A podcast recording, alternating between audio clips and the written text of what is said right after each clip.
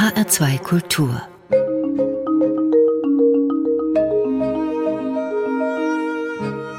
Doppelkopf Heute am Tisch mit Susanne Panther, Menschenaufspürerin. Gastgeberin ist Andrea Seeger.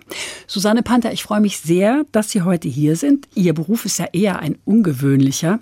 Sie sind jedenfalls für mich die erste Menschenaufspürerin, die ich kennenlerne. Was tun Sie in drei kurzen Sätzen beschrieben? Drei Sätze. Also, Kurze. Ich sage mal, ähm, ich helfe Menschen bei der Aufklärung ihrer biologischen Abstammung. Das ist ein Satz. Und dann noch zwei Sätze dazu.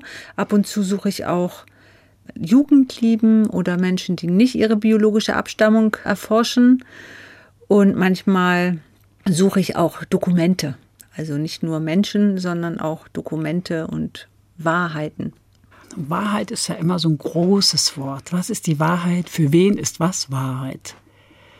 Gibt Ja. es so eine Wahrheit, von der Sie sagen, das ist eine unbestechliche Wahrheit?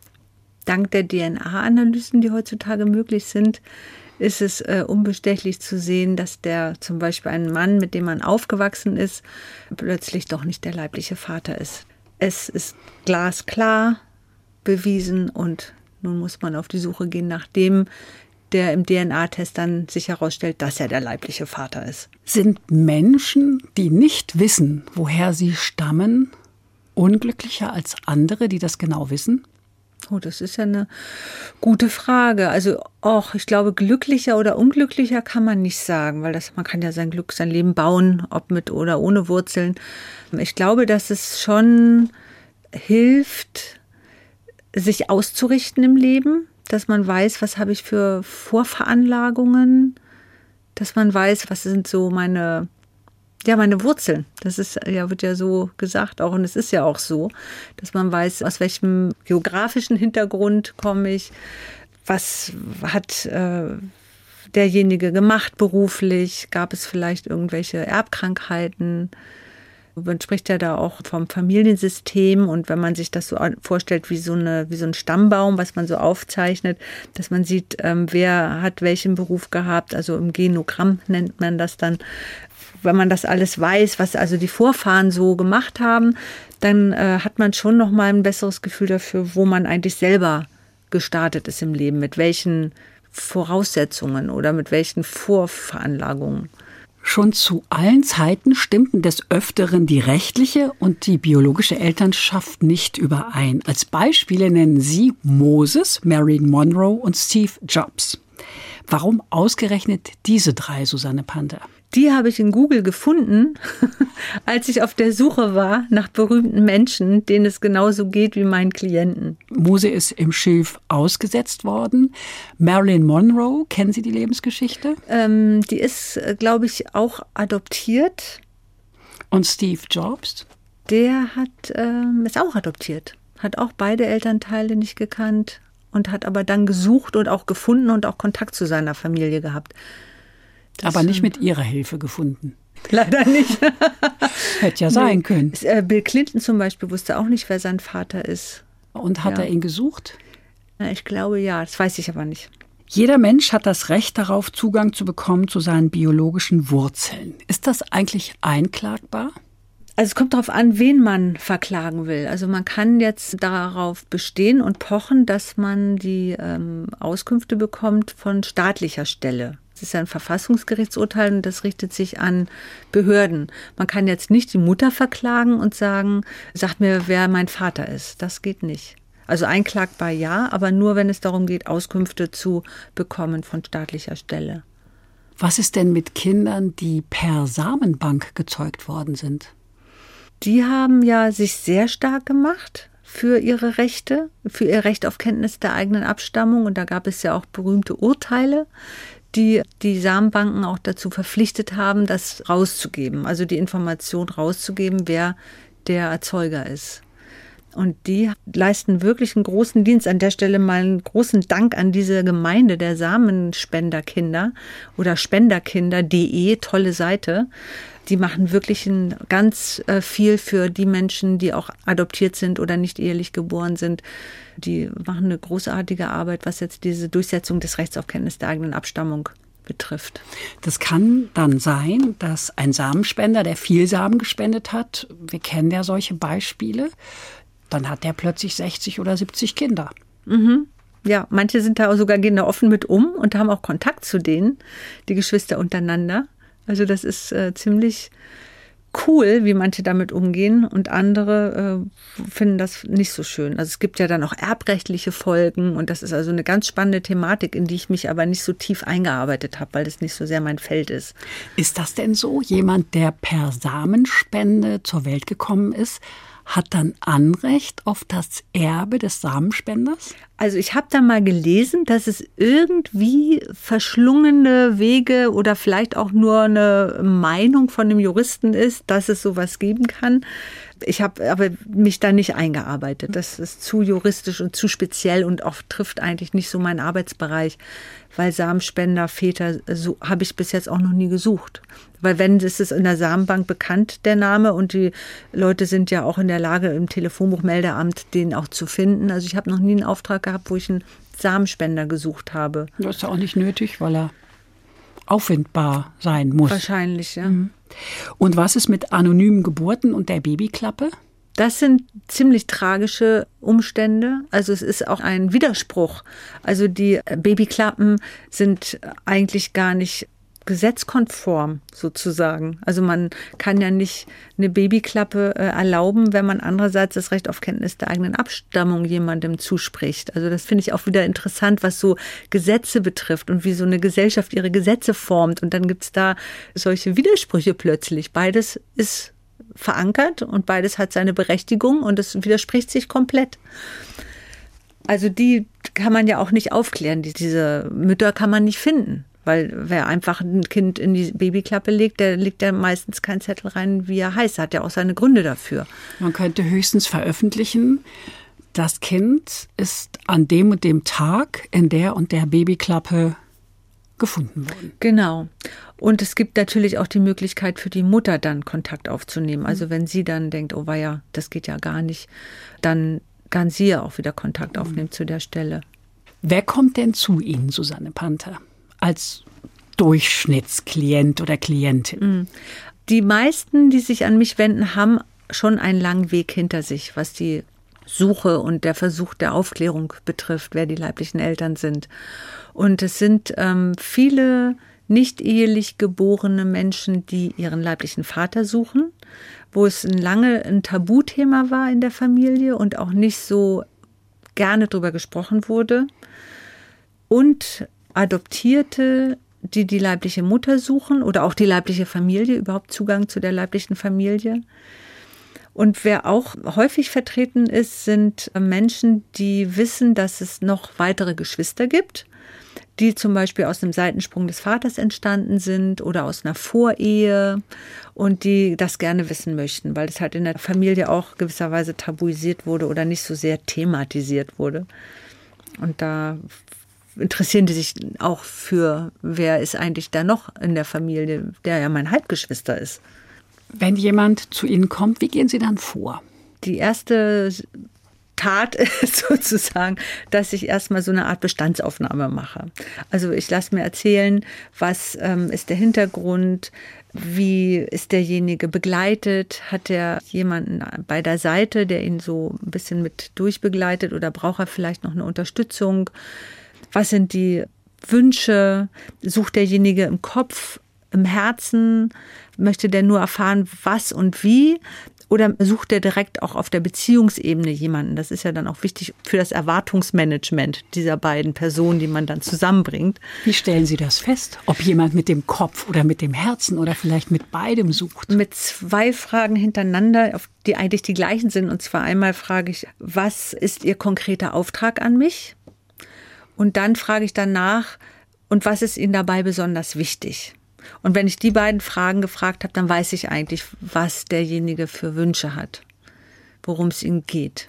Also ich suche jetzt meinen leiblichen Vater, sage Ihnen, der Auftrag an Sie ist, helfen Sie mir bitte, meinen leiblichen Vater zu finden. Und dann fragen Sie, was ist Ihnen dabei besonders wichtig? Dann sage ich, ich möchte wissen, wo ich herkomme. Okay, da wir besprechen ja meistens dann noch ein bisschen länger. Also das Vorgespräch geht so ungefähr anderthalb Stunden und da kriegt man schon mit, was so die Motivation ist.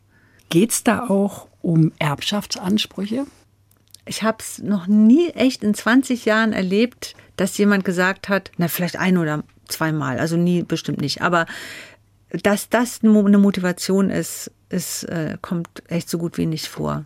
Es ist im Gegenteil sogar hinderlich, wenn jemand weiß, dass der Vater vermögend war, dann ist das eine, äh, eigentlich ein Hinderungsgrund, weil dann natürlich Ängste bestehen auf der anderen Seite, dass da irgendwie das Erbe in Gefahr ist und es ist ähm, ja, also das wird nicht, ist nicht die Motivation der Klienten. Susanne Panther, fließen bei Ihnen mehr Freudentränen oder mehr Kummertränen? Puh, gute Frage. Ich habe sie nie gezählt. Wahrscheinlich ist es ungefähr ausgeglichen. ich schaue mal auf Prinz Harry von England. Da hätte doch niemanden Interesse dran herauszufinden, ob er der leibliche Sohn von Prinz Charles ist. Denn wenn Sie von diesem Mobile vom Hause Windsor ein Teilchen wegnehmen oder ein Teilchen dranhängen, funktioniert dieses Mobile nicht mehr. Das verliert die Balance. Also kommt es doch ins Wackeln, oder? Genau, das sind genau die Themen, um die wir uns kümmern. Das ist sehr super auf den Punkt gebracht. Ja, darum geht's. Deswegen kann ich mir zum Beispiel bei den Windsors nicht vorstellen, dass da ein Interesse besteht. Ich muss ehrlich gestehen, dass ich überhaupt nicht im Thema bin. Ich erfahre jetzt, dass der Harry der Sohn von Charles ist. Das wusste ich zum Beispiel nicht. Ja, wir wissen das nicht. Also vom Aussehen würde ich sagen, nee. Das ist ein Thema, ist ja hochspannend. Total ich habe es als Beispiel deshalb genommen, ja. weil ich deutlich machen möchte, dass niemand ein Interesse daran haben ja. kann. Also dann tut er mir wirklich in der Seele leid, weil das ist natürlich was, was diesen Prinz Harry dann sehr umtreibt. Also es ist ja ganz unangenehm, Kinder, sage ich mal, der Eltern, die wissen ja, dass da irgendwas nicht ganz richtig ist. Ist also, das so? Wissen ja, das Kinder? Ja, das wissen die in den meisten Fällen. Also die wissen, dass irgendwas ist, aber sie wissen nicht was. Und das ist ganz quälend. Und äh, dieser Moment, also ich weiß es zufällig auch aus meiner eigenen Familie, da gibt es auch so einen Fall, wo ich auch den Kontakt abgebrochen habe, phasenweise, weil ich gesagt habe, ich kann das nicht mittragen, dass ihr diesen Jungen nicht aufklärt. Und dann wurde dieser Junge aufgeklärt und man hat ihn dann erstmal zu mir geschickt. So, gehen wir hier zu Susanne und besucht die mal. Und ich habe dann da so ein bisschen die Kohlen aus dem Feuer geholt. Und was der mir gesagt hat, ist, was ich auch bei meinen Klienten immer wieder höre, ich war so erleichtert, dass ich endlich mal weiß, was es jetzt ist. Warum hm. immer irgendwas komisch war, was nicht sich so rund angefühlt hat.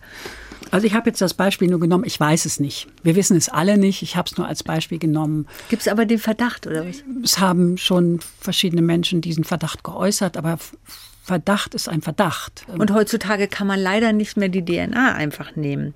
Also das war ja früher möglich. Ist, äh, ich meine, der müsste das doch können, der müsste doch einfach. Das, weiß ich nicht. Wie gesagt, es ist ein Verdacht und vielleicht will man sowas auch nicht. Denn, und da sind wir beim nächsten Thema, Schweigen und Verheimlichen gehört doch zu diesem Thema dazu, oder? Schweigen und Verheimlichen, äh, da haben wir eine gute Kultur drin. Also es ist keine gute Kultur, sondern eine verbreitete Kultur. Also es ist sehr üblich äh, gewesen, früher viel mehr als heute, Dinge einfach zu verschweigen und zu verheimlichen. Also es war auch nicht so wichtig, von wem ist das Kind. Sei doch froh, dass du lebst und dass du überhaupt einen Vater hattest. Du hattest immer zu essen. Äh, du bist aufgewachsen in einem sicheren Umfeld. Frag doch nicht nach sowas. Also die Prioritäten haben sich da sehr verändert. Gleich sprechen wir darüber, Susanne Panther, wie Sie auf diesen Beruf überhaupt gekommen sind, was das mit Ihnen persönlich zu tun hat. Aber erst hören wir eine Musik, die Sie uns mitgebracht haben, nämlich von Hermann van Veen haben Sie den Titel Wiedersehen, passend zum Thema aus dem Album Hut ab, gewählt. Was verbinden Sie damit? Ja, Hermann van Veen ist mein großer Held. Im nächsten Leben werde ich seine beste Freundin. Und dieser Titel ist äh, einerseits natürlich ein Wiedersehen. Es gibt auch ein Wiedersehen nach dem Tod. Und ich finde es sehr beruhigend und schön, das zu hören, dass wenn jemand stirbt, dass man ihn halt vielleicht doch mal wieder sieht. Also das ist das Lied, was ich gerne bei meiner Beerdigung hören möchte.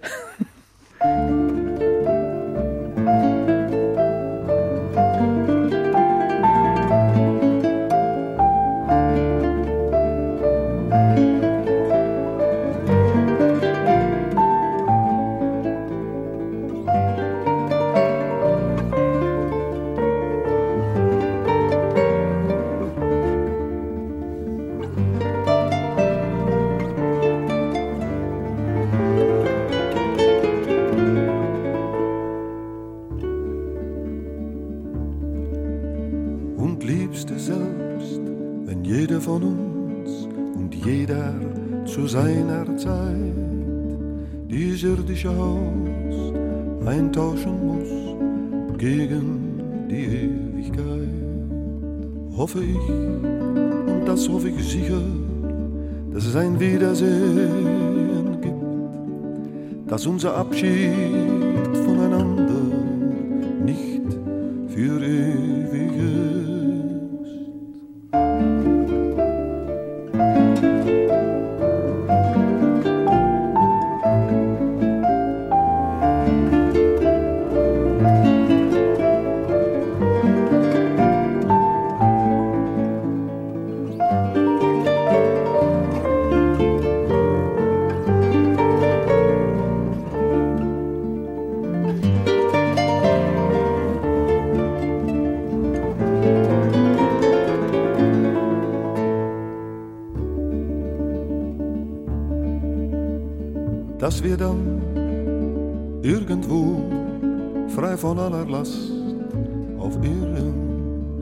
zwei Sterne zusammenprallen und für immer verschmelzen werden.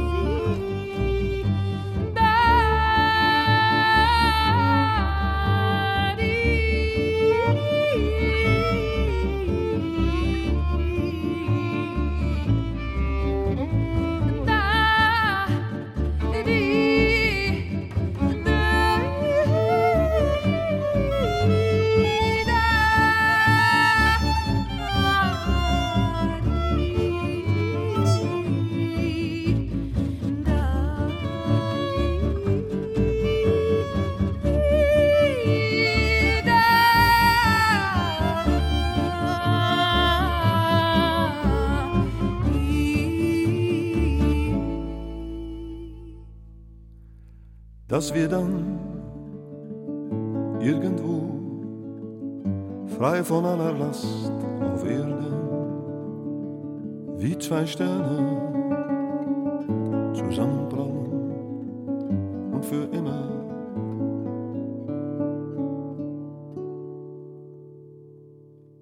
Das war Musik von Hermann van Veen. Sie hören den Doppelkopf in HR2 Kultur. Heute am Tisch mit Susanne Panther, Herkunftsberaterin. Gastgeberin ist Andrea Seeger. Susanne Panther, jetzt mal zu Ihrem Leben. Wie wird aus einer Frau eine Herkunftsberaterin? Das hat bestimmt was mit meiner Biografie zu tun. Also ich hatte eigentlich ganz am Anfang meiner Arbeit nicht gewusst, dass das was mit mir zu tun hat, sondern ich bin so Job gehoppt, habe hier eine Ausbildung gemacht, da eine Ausbildung. Sie haben Bankkauffrau gelernt. Meine Mutter hätte gesagt, sehr vernünftig, etwas Grundsolides, das kann man immer brauchen. Genau, das habe ich mir auch gesagt. Hilft Ihnen doch heute auch, oder? Ja, wunderbar. Das ist so ein betriebswirtschaftliches Grundwissen. Da kann, kann, waren auch nur zwei Jahre, sehr übersichtlich und da habe ich dann diese Ausbildung gemacht, aber ich wusste sowieso, dass ich nicht Bankkauffrau werden will. Sie wollten Journalistin werden. Genau, ich wollte vor der Lehre zur Bankkauffrau wollte ich Journalistin werden. Ich habe in Hamburg gewohnt und habe dann bei der Henry-Nann-Schule angerufen und mich also da gedacht, die freuen sich jetzt, aber haben die sich nicht gefreut? Die haben sie mich äh, eigentlich gleich wieder weggeschickt und haben gesagt, na ja, also Sie haben jetzt also Abitur, okay, dann machen Sie jetzt erstmal nochmal eine Ausbildung und leben nochmal ein bisschen und studieren vielleicht nochmal was und dann können Sie ja vielleicht nochmal anklopfen. Und das war dann also nichts mit dem Journalismus und ich, ich, wusste wirklich nicht, was ich mal werden will. Und ich habe dann auch irgendwann mal gesagt, ja, vielleicht gibt es ja den Beruf gar nicht, den ich mal mache. Und das war ja dann auch so. Und was dann aber passiert ist, ich habe dann einfach weitergelebt und habe dann also diese Ausbildung gemacht und habe dann noch ein, so ein Abendstudium gemacht zum Thema äh, Marketing, weil ich auch dachte, ja gut, Marketing, Journalismus, die beiden Sachen, das sind so die, wo ich mich am ehesten, sagen wir mal, mit identifizieren könnte.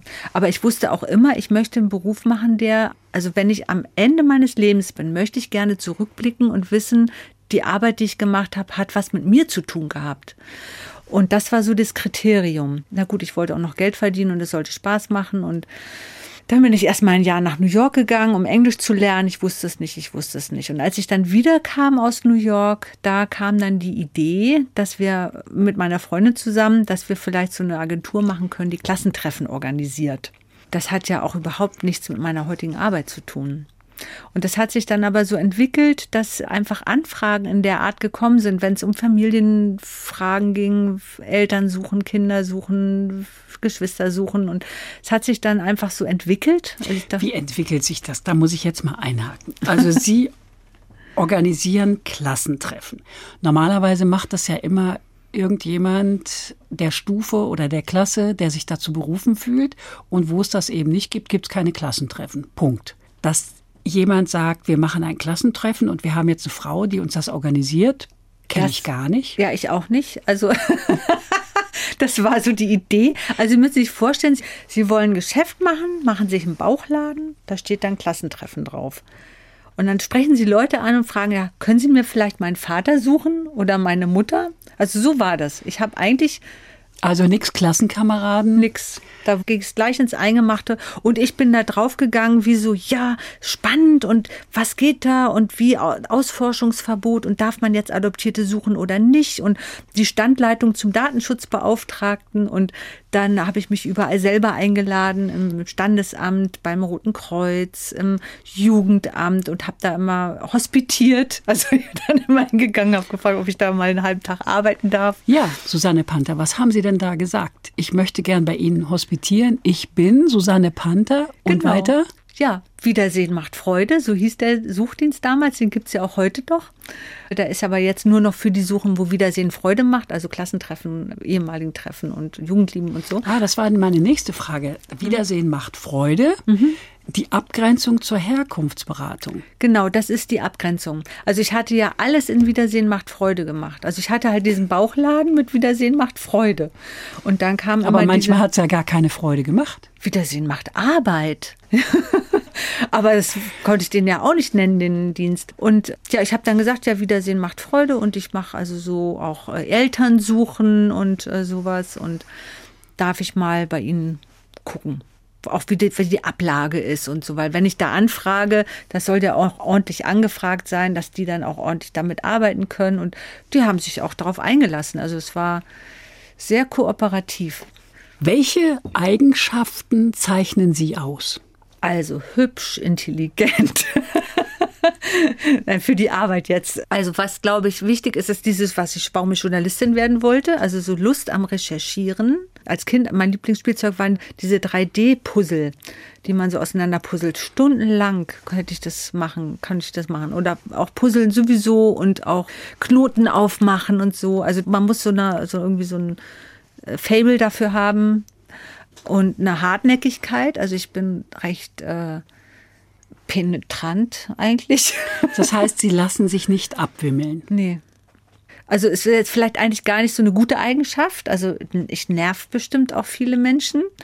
Aber das braucht man schon dafür. Also wer nicht sagt, was er will, muss nehmen, was er kriegt.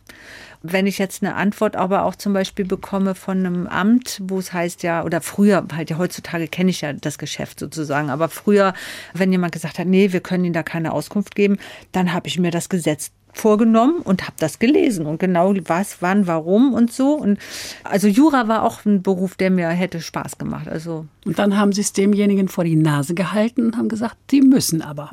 Ich habe jemanden gefunden, der, also das war wirklich auch ein Wunder. Also ich habe auch Glück gehabt. Man braucht auch Glück, wenn Sie fragen, was braucht man? Glück. Das gab nämlich ähm, immer wieder einen Punkt in dieser Konstellation, äh, wenn Adoptierte ihre Eltern suchen, wo es nicht eindeutig äh, zu sein schien, ob äh, Adoptierte, weil ja die Verwandtschaft erloschen ist, auch bei den äh, leiblichen Eltern Auskünfte bekommen, also zu den leiblichen Eltern Auskünfte bekommen dürfen. Also da, wo die Standesämter zuständig sind, da ist das Gesetz so, dass man nur in gerader Linie äh, dort einsehen kann. Das hat äh, den Hintergrund, dass früher im Dritten Reich die Menschen diese äh, Personenstandsbücher missbraucht haben, um zu schauen, wer hat jüdische Abstammung. In 1945 haben dann die Grundgesetzhüter gesagt, hier, nee, oder als das entstanden ist, wir machen da einen Strich, also da darf auf keinen Fall reingeguckt werden. Und auf jeden Fall habe ich jemanden getroffen oder habe dann gefragt, wer weiß das denn wirklich genau? Weil das war irgendwie immer so schwammig, stand irgendwie richtig drin. Und dann habe ich jemanden gefragt, der mir dann genannt wurde, einer der die Kommentare schreibt fürs Personenstandsgesetz und den habe ich einfach angerufen und habe gesagt, guten Tag, ich habe hier eine Frage, ich verstehe das nicht, was ist denn jetzt richtig? Mal kriege ich die Antwort, mal die. Und der hat gesagt, Mensch, Frau Panther, super, dann habe ich jetzt ein Thema für meinen nächsten Kommentar, weil der darf das sehr wohl da Auskunft bekommen, der Adoptierte. Und dann gab es diesen Kommentar und den konnte ich natürlich dann auch immer beilegen und sagen, hier. Entschuldigung. Wie schützen Sie sich denn gegen Missbrauch, Susanne Panther? Jetzt möchte zum Beispiel ein Stalker Ihre Dienste in Anspruch nehmen. Mir ist es schon passiert tatsächlich. Und ich schütze mich halt in der Form, dass ich sowieso immer den anderen mit einbeziehe. Also ich gebe ja nicht die Adresse einfach raus und sage so, jetzt werd glücklich damit und äh, sieh zu, sondern ich frage natürlich den Betroffenen auch, der äh, auf der anderen Seite ist und ob er damit einverstanden ist oder wie er das findet. Das ist ja eine direkte Kontaktanbahnung. Früher bei Wiedersehen macht Freude, also da war es dann schon eher kürzer, aber das okay brauchte ich schon. Oder eine Frau sucht ihren Ex-Mann wegen Unterhaltsansprüchen dann würde ich mich nicht empfehlen. Also ich habe das auch teilweise gehabt schon, wo Klienten eigentlich wissen müssten, dass derjenige den Kontakt nicht möchte. Aber die wollen das dann einfach noch mal wissen. Und äh, ich habe jetzt auch gerade so eine Situation gehabt mit einer Mutter, die ihren Sohn sucht. Und es war so grausam, weil der hat so hart geantwortet und es war klar von Anfang an, der hat sich entschieden, der will keinen Kontakt, der hat seine Gründe. Sie wollte das einfach noch mal wissen. Und nehmen Sie dann so etwas an? Wenn jemand unbedingt will, also ich sag schon, Sie kaufen eine leere Tüte Milch. Machen Sie das nicht. Sie haben nichts davon. Doch, ich habe was davon. Ich will, dass Sie nochmal mit dem reden und ich kläre auch darüber auf, dass ich nicht in der Rolle bin, jemanden zu überreden. Aber bei der Frau war es dann so, wir haben dann äh, zu dritt mit einer Psychotherapeutin, der systemisch arbeitenden und ich und sie, haben wir dann einen Brief entwickelt und den habe ich dann weitergeleitet es hätte einen Impuls auch von dem Sohn gebraucht und der war nicht da. Der wollte einfach nicht, nach wie vor. Sie sind ausgebildete Mediatorin. In dem Fall war psychologische Hilfe nötig. Sie können das nicht leisten, Susanne Panther, ne? Nein. Also ich habe zwar mal gehört, ich wäre eine gute Therapeutin, aber ich bin keine ausgebildete Therapeutin. Und ich habe auch einfach da meine fachlichen Grenzen. Also da bin ich einfach überfragt und überfordert mit familiensystemischen Themen. Also es gibt ja diese Fachrichtung und da habe ich auch ein gutes Netzwerk, aber ich persönlich habe da mhm. keine Ausbildung. Sie hatten oder haben noch viel zu tun mit Kindern aus Beziehungen mit Besatzungssoldaten. Die leben wieder in ihren Heimatländern, diese Besatzungssoldaten. Wer betreibt da die Suche für Sie oder reisen Sie selber in die USA? Ganz selten, dass ich mal reise. Das ist ein echter Luxus. Wenn das Fernsehen dabei ist, dann reise ich auch mal oder wenn derjenige das bezahlen will und als so äh, live dabei suche. Das ist äh, noch nicht vorgekommen, dass es freiwillig jemand so bezahlt hat. Ich arbeite am liebsten mit Menschen vor Ort. Aber in den USA ist es inzwischen schon so gut möglich, von hier aus zu finden, dass ich die meisten Fälle in den USA von hier aus vom Schreibtisch lösen kann. Sie vermeiden möglichst den persönlichen Kontakt. Habe ich gelesen. Warum? Nein. Stimmt nicht, ne? Nee, also wahrscheinlich eher aus Kostengründen, dass äh, derjenige, der, ähm, also zum Beispiel der Gefundene, wenn der in äh, irgendwo ist und es wäre natürlich total super, wenn man dann zu dritt also wenn ich da begleiten könnte. Aber das sprengt ja den Rahmen. Also Sie haben ein Erstgespräch, was anderthalb Stunden sowas dauert. Mhm. Und sehen Sie dann den Klienten oder die Klientin nochmal? Nach dem Erstgespräch in der Regel nicht, wobei ich es jetzt gerade bei einer Dame konkret angeboten habe, trotz Corona, weil ich das Gefühl habe, dass die aus dem Prozess aussteigt. Die hat das sozusagen mir gegeben und ist ständig im Urlaub. Immer wenn ich die anrufe, ist die irgendwie in sonst wo und ist total woanders und ist gar nicht mehr dabei. Und jetzt gab es einen Punkt, wo ich ihr gesagt habe, Mensch, Frau, es ist wahrscheinlich so, dass der Halbbruder den Kontakt, es ist eine Möglichkeit, dass der den Kontakt nicht möchte. Was machen Sie denn dann? Und da war sie dann so, oh, ja gut, dann lasse ich mich vielleicht doch mal beraten. Und da habe ich so das Gefühl, das würde der, glaube ich, gut tun, weil sie auch so, glaube ich, diesen Wunsch hat, also das jetzt ist natürlich in meinem Kopf, aber dass sie vielleicht auch so an die Hand genommen werden möchte.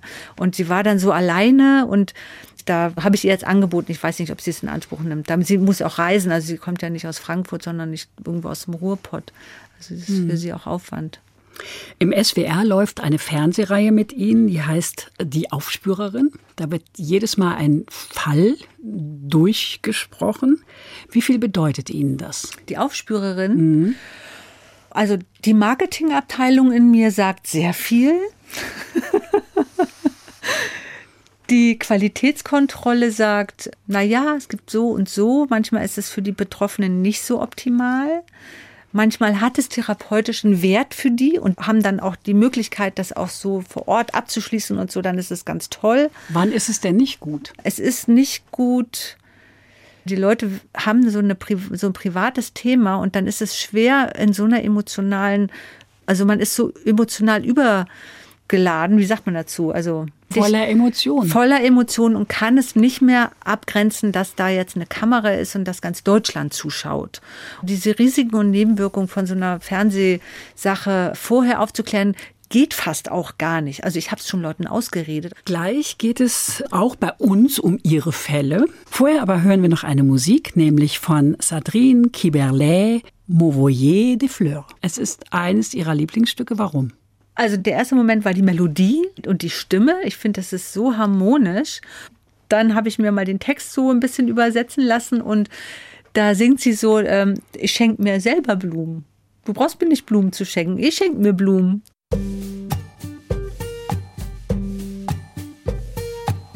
J'ai décidé de me faire du bien, de me faire couler un bain. D'étaler toutes les photos de moi, de les commenter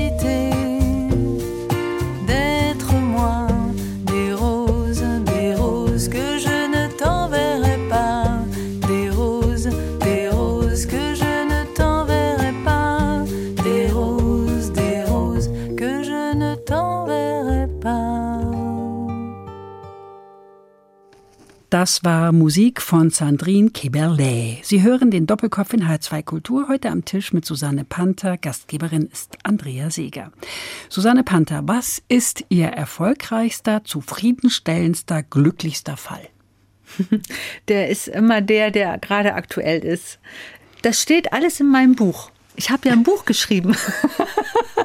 da sind die alle drin. 17 Geschichten. Okay, wie heißt das Buch? Das heißt Aus den Augen doch im Herzen. Mhm. Und ist im Piper Verlag erschienen.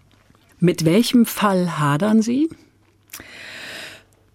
Mit all denen, die ich jetzt gerade noch auf meinem Tisch habe und die noch nicht fertig sind. Aktuell ist zum Beispiel so, da ist eine Jugendliebe eigentlich ein leichter Fall. Da ist derjenige ähm, gestorben. Ich habe eine alte Adresse von dem und habe aus dem Melderegister die Information, der ist verstorben. Nun heißt aber der Vater von dem genauso wie der Gesuchte. Und er hat auch an der Adresse gewohnt. Jetzt weiß ich nicht, ist jetzt der Vater gestorben oder der, den ich suche?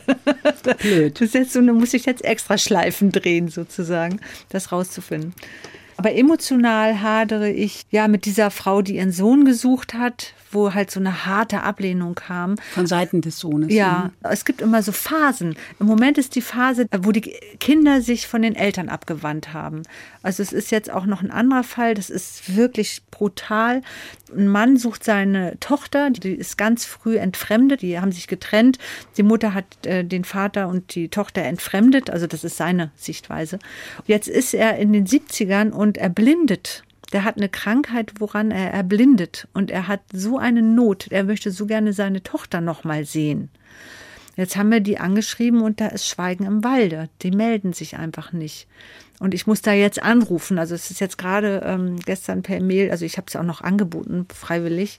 Aber ich finde, das ist jetzt halt dran. Ich muss dann da anrufen. Also mhm. wahrscheinlich werde ich zerrissen, was mir einfällt, dass ich da so nach. Ähm, bohre, aber da muss wenigstens ein Nein kommen, das ist halt das Ding, ne? Wie war das Gefühl, als Sie selber mit 18 Ihren leiblichen Vater getroffen haben? Also das Gefühl war sehr abstrakt. Es gab einerseits dieses Wissen, das ist mein Vater und der sah mir auch ähnlich irgendwie. Ich fand, also ich sehe dem extrem ähnlich. und das war auch ähm, schön, auf der Seite, so dieses Wiedererkennen, diese genetische Einsamkeit zu überwinden. Und auf der anderen Seite ein fremder Mensch. Ich habe dem nicht gesagt, dass ich rauche. Damals habe ich noch geraucht. Wollte ich halt einen guten Eindruck machen, habe ich nicht gesagt, dass ich rauche. Äh, ich habe den, glaube ich, auch gesiezt am Anfang. Es war also sehr ambivalent. Und wie lange wussten Sie davon? Dass er mein Vater ist immer. Also das bin ich meinen Eltern auch sehr dankbar. Ich sage jetzt mal Eltern zu meinem Stiefvater und meiner Mutter. Die sind also früh nach meiner Geburt zusammengekommen. Also ich war zwei Jahre alt, als die ein Paar geworden sind und man hat mich also nie irgendwie versucht zu überzeugen, dass mein Stiefvater mein leiblicher Vater ist. Und das ist auch das Gesündeste, also auch ein Appell an alle annehmenden Eltern, ob sie Adoptiveltern, Pflegeeltern oder äh, Stiefeltern sind, immer gleich sofort sagen, weil das ist am entspanntesten und es gibt keinen Vertrauensbruch. Und das hat mir auch sehr wohl getan, dass ich immer wusste, dass mein Vater ein anderer ist als der, der mein Vater ist. Mein leiblicher Vater hat uns auch mal besucht. Da war ich so sechs, gerade so eingeschult. Es gibt auch ein Foto mit so Pipi Langstrumpfzöpfen und ich also ganz schick gemacht. Meine Eltern haben mich dann irgendwie ordentlich angezogen und das war dann dieses Foto und ich erinnere noch genau mich an das Gefühl. Das war so dieses, aha, der Onkel, der da jetzt kommt, das ist mein Vater. Mhm. Waren Sie, als Sie ihn dann das erste Mal getroffen haben, enttäuscht? Nein, nee, im Gegenteil. Ich war aufgeregt und fand es total spannend, was das für jemand ist. Und dann hat er auch mit mir was gezeichnet und war aber auch sehr unbeholfen. Jetzt im Rückblick sehe ich das so, wie unbeholfen er eigentlich so war. Er war ja entfremdet. Im Grunde genommen war, war er eine, eine, das war für ihn wahrscheinlich nicht so einfach. Und für mich war das aber ein Highlight. Ich fand das toll, vor allem weil ich ja auch im Mittelpunkt stand. Das liebe ich ja bis heute. Skurril finde ich die Beschreibung, dass eine 92-Jährige ihre Großmutter sucht. Was steckt denn dahinter? Ja, das ist auch so ein Fall, wo sich das auch über Generationen einfach weiter vererbt. So ein Unwissen über die biologische Abstammung, wenn das nicht das betroffene Kind selber auflöst, dann wird das eine Generation nach hinten geschoben und dann kümmern sich die Enkel darum. Und diese Frau ist halt über diese Suche 92 geworden. Und es ist so, muss ich leider sagen, wir haben dieses auch nicht aufklären können also wir könnten es wahrscheinlich aufklären. Also wir haben Geschwister von der gesuchten Mutter, Daten der Geschwister. Das sind irgendwie fünf oder sechs. Damals haben die ja noch unheimlich viele Kinder bekommen. In Familien. welchem Jahr bewegen wir uns ungefähr? 1800 irgendwas. Wir haben gefunden, wo die geboren ist und die Taufbücher, die kann man ja alle online einsehen. Diese Geschwister gesehen und halt gesagt, wir könnten jetzt von diesen Geschwistern die Kinder, die wahrscheinlich gestorben sind und deren Kinder. Und das ist, das verzweigt sich dann so stark. Und sie hat dann gesagt, nee, also einfach auch aus Kostengründen. Das ist ja eine Riesenposition, ein Großauftrag dann. Und äh, ich weiß nicht, ob sie irgendwann vielleicht nochmal darauf zurückkommt. Manchmal ist es ja auch so, also wenn sie jetzt angenommen 100 wird und dann ist sie vielleicht in drei Jahren nochmal sagt, also ich habe jetzt überlegt, ich will jetzt doch diese eine Person doch nochmal probieren. Da wir schon bei den Kosten sind, Wann bezahlen denn Ihre Klientinnen und Klienten? Am Anfang eine Pauschale und dann nach Arbeitsaufwand oder bei Erfolg oder wie machen Sie das? Also es gibt eine ähm, Vorauskostenrechnung, das sind so Grundkosten und Beratungspauschale nennt sich das. Da sind ja, so die Grundkosten, die halt zu so einem Auftrag gehören, also Auskunftsgebühren, meine Grundkosten damit drin, also die Webseite und was man hat ja so äh, immer so einen Grundkostenblock, den man mitführt, da ist also dieser Anteil dran und die, äh, die Beratungsleistung und die Zeit, die ich halt fürs Vorgespräch und für die ähm, Zwischenberichte und für die Beratung vor der Kontaktanbahnung sehr intensiv leiste, das ist der Betrag wird vorab bezahlt. Das ist auch so ein Stück mit für mich auch Verbindlichkeit herstellen, auch wieder dafür sorgen, dass der auch im Prozess richtig drinne ist, weil die ähm, Adoptionsvermittlungsstellen, die ich ja auch schule, die haben den Effekt, dass der Betroffene manchmal so das so konsumiert. Die kommen dann hin und sagen, ich suche jetzt mal meine leiblichen Eltern. Die Adoptionsvermittlungsstellen Mitarbeiter äh, legen sich ins Zeug, finden die Mutter angenommen und dann äh, ist der äh, Betroffene gar nicht mehr interessiert. Sagt, ach ja, Mensch, jetzt aber nicht. So, und das ist halt schwierig. Und dadurch, dass einfach da diese Summe in die Hand genommen wird, die ja auch nicht klein ist, ist es schon mal so eine Verbindlichkeit auch da. Das ist auch nochmal ein positiver ähm, Aspekt. Besonders zu Herzen gehen mir ja immer Liebesgeschichten. Ich erzähle Ihnen mal ein Beispiel. Eine junge Studentin verliebt sich in einen Nachwuchswissenschaftler und er sich in sie. Dann trennt er sich von ihr, kehrt zurück zu seiner Ex-Freundin und verschwindet von der Bildfläche. Mehr als 40 Jahre später will sie wissen, wie es ihm geht, wie sein Leben so verlaufen ist. Kommt so etwas bei Ihnen vor? Ganz klassisch, ja. Das ist ein klassischer Suchauftrag. Warum? Ich glaube, dass es so ist wie sowas, dass es so noch nicht rund ist. Also ich sage auch immer, Kreise schließen sich. Und man hat sich nicht richtig verabschiedet, man hat keine Klarheit, warum hat man sich jetzt eigentlich getrennt. Und das ist einfach noch nicht rund. Und äh, solche offenen Enden, die finden im äh, Kairos statt. Also es gibt ja den Kronos und den Kairos. Im Kronos läuft die Uhr tick, tack, tick, tack. Und im Kronos war das aber gerade eben. Das ist einfach dann dran. Also das kommt öfter vor. Ja. Ein Klassiker. Ich frage jetzt mal, geht das gut aus oder ist das manchmal enttäuschend? Wie, wie sind die Ergebnisse da? Also gut ausgehen ist ja relativ. Also dass sich die beiden finden und ein Ehepaar werden, das ist. Gut ausgehen kann auch bedeuten, Gott sei Dank hat er sich damals wieder seiner Freundin, seiner Ex-Freundin zugewandt. Gott sei Dank habe ich keine weitere Zeit mit ihm verbracht. Kann ja auch positiv sein. Ja, richtig. Äh, gut ist es natürlich immer, wenn es abgeschlossen ist, in, in egal welche Richtung. Also wenn es eine schöne Verbindung wieder gibt oder wenn man weiß, ach, deswegen hatte ich mich von ihm getrennt, jetzt weiß ich es wieder. ich schilder jetzt noch mal einen Fall, den kenne ich persönlich. Der rechtliche Vater ist sicher nicht der leibliche Vater zu sein. Von der Mutter ist er lange geschieden.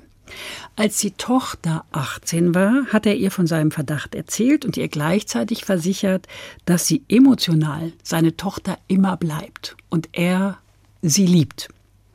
Die aber wollte von der Sache überhaupt nichts wissen, bis heute nicht, und jetzt ist sie über 40. Was soll der Vater tun? Tja, was soll der Vater? Kommt darauf an, was er möchte. Was ist seine Absicht? Er möchte es gerne wissen. Er möchte es wissen. Ach so, und sie möchte den DNA-Test nicht? Nein. Dann sollte er sich vielleicht mit der Mutter in Verbindung setzen. Die sagt, das ginge ihn überhaupt nichts an.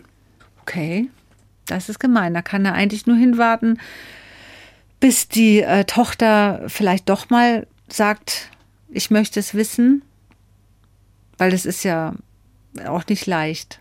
Vielleicht sollte er äh, eine Mediation machen. Das wäre auch interessant für mich. Da würde ich gerne eine Mediation machen. Warum? Welche Bedürfnisse da gegeneinander kommen und wie die dann übereinander kommen, ja. Das also finde ich als Thema sehr spannend. Die Tochter möchte das nicht wahrhaben wahrscheinlich. Also jetzt kommt wieder Hobbypsychologin Susanne Panther. Da müsste man da vielleicht noch mal ein bisschen fundiert darüber nachdenken, aber das ist schon super spannend, also Ihre Aufklärungsquote beträgt 90 Prozent bei jetzt weit mehr als 4000 Fällen. Sind Sie damit zufrieden, Susanne Panther? Ja, ich bin schon zufrieden damit. Ich denke, wir machen das ganz gut. Was geht, wird gemacht und was nicht geht, das geht halt nicht. Sie haben schon so viel erlebt in Ihrer Arbeit. Was raten Sie Menschen prinzipiell? Prinzipiell rate ich Menschen, sich zu entspannen, Geduld zu haben, an das Gute zu glauben. Nichts unter den Teppich zu kehren? Ja, nichts unter den Teppich zu kehren, Vielleicht. transparent sein, also auch die abgebenden Mütter mit ins Boot zu holen, wenn es um Annahme eines Kindes geht, mhm. dass man denjenigen wertschätzend mit hineinnimmt und die Wurzeln des Kindes mit adoptiert. Also da bin ich auch gerade dabei, ähm, noch auch ein Beratungsfeld ähm, noch zu öffnen, einfach die Beratung von Menschen, die sich mit dem Gedanken tragen, ein Kind anzunehmen. Ich glaube, da kann ich viel beitragen, weil ich halt mit den erwachsenen Kindern zu tun habe, deren Eltern nicht beraten worden sind. Sie entzieht sich aber dann ein wenig die Grundlage. Ja, das ist wirklich was, wo ich hoffe, dass diese Arbeit irgendwann nicht mehr erforderlich ist. Was wünschen Sie sich ganz persönlich, Susanne Panther? Ich wünsche mir persönlich, dass die Herkunftsberatung freier Träger wird und als äh, staatsentlastender Dienst die Herkunftssuchen macht, die ab dem neuen Adoptionsgesetz im April auf die Adoptionsvermittlungsstellen zukommen, mit denen sie vielleicht überfordert sein werden, dass ich als freier Träger diese Suchen übernehmen kann. Okay, das können wir Ihnen jetzt an der Stelle leider nicht erfüllen. Aber einen Musikwunsch haben wir noch. Und zwar von Max Rabe. Guten Tag, liebes Glück. Vom Album Guten Tag, liebes Glück. Warum dieser Titel? Ich liebe dieses Lied einfach. Das ist so schön. Da kann man mehr nicht zu sagen. Man muss es sich anhören. Bevor wir das jetzt hören, sage ich danke Susanne Panther für dieses aufspürerische und anregende Gespräch über biologische Wurzeln und die Suche danach. Danke Ihnen fürs Zuhören, sagt Andrea Seeger. Heute ist ein guter Tag, um glücklich zu sein. Steht das Glück vor der Tür dann lass ich es rein. Guten Tag, liebes Glück, schön dich zu sehen. Kaffee oder Tee, du willst doch nicht gleich wieder gehen. Ich bleib auch entspannt, halt dich nicht fest, denn ich weiß, dass du bleibst, wenn man dich lässt. Was verschafft mir das Glück? Eins ist ja klar, frag mich nicht, wie es mir geht, denn du warst ja nicht da. Heute ist ein guter Tag, um glücklich zu sein. Heute ist ein guter Tag, um glücklich zu sein. Deswegen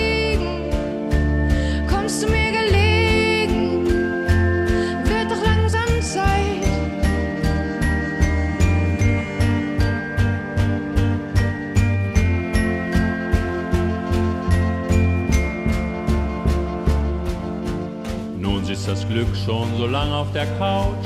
Ich fühle mich sehr wohl, doch dann denk ich, ouch.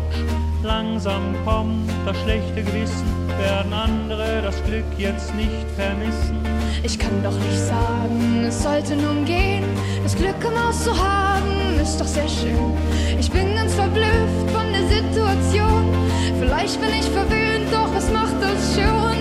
Heute ist ein guter Tag, um glücklich zu sein. Heute ist ein guter Tag, um glücklich zu sein. Deswegen kommst du mir gelegen. Mir war das gar nicht klar, doch jetzt seh ich ein.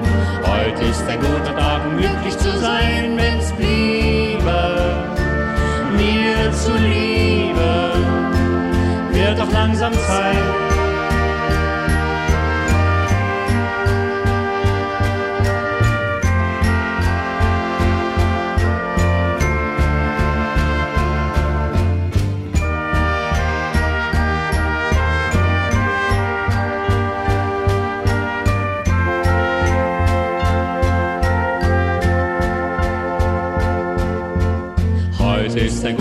Tag, um glücklich zu sein. Heute ist ein guter Tag, um glücklich zu sein.